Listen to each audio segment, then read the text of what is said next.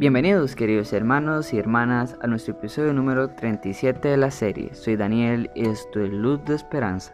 Hoy nuestro tema se titula Consumado es.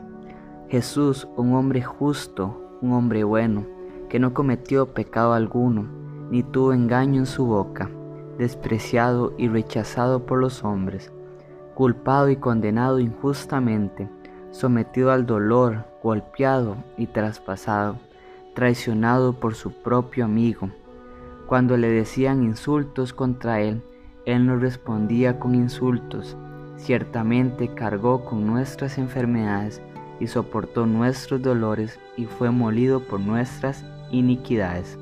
Maltratado y humillado, ni siquiera abrió su boca como un cordero llevado al matadero, crucificado con los pecadores, y a pesar de todo esto, fue obediente hasta la muerte y muerte de cruz, y siendo obediente al cumplimiento de su llamado y propósito encargado por su Padre.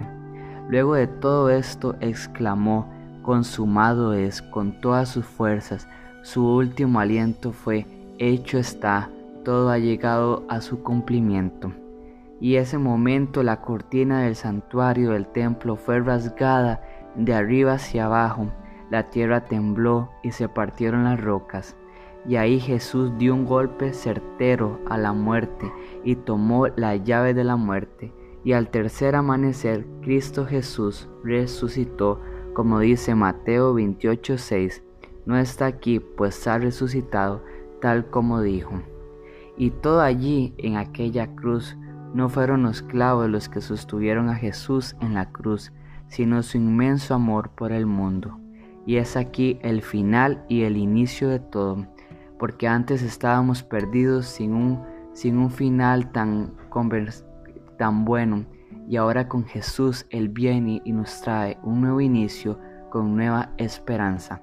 Así que querido hermano y hermana, hoy puedes hacer un final y un nuevo inicio en tu vida, como dice la palabra de Juan 3:33, el que cree en el Hijo tiene vida eterna si hoy crees en el Hijo, puedes tener un final y un inicio nuevo en tu vida, un inicio lleno de esperanza.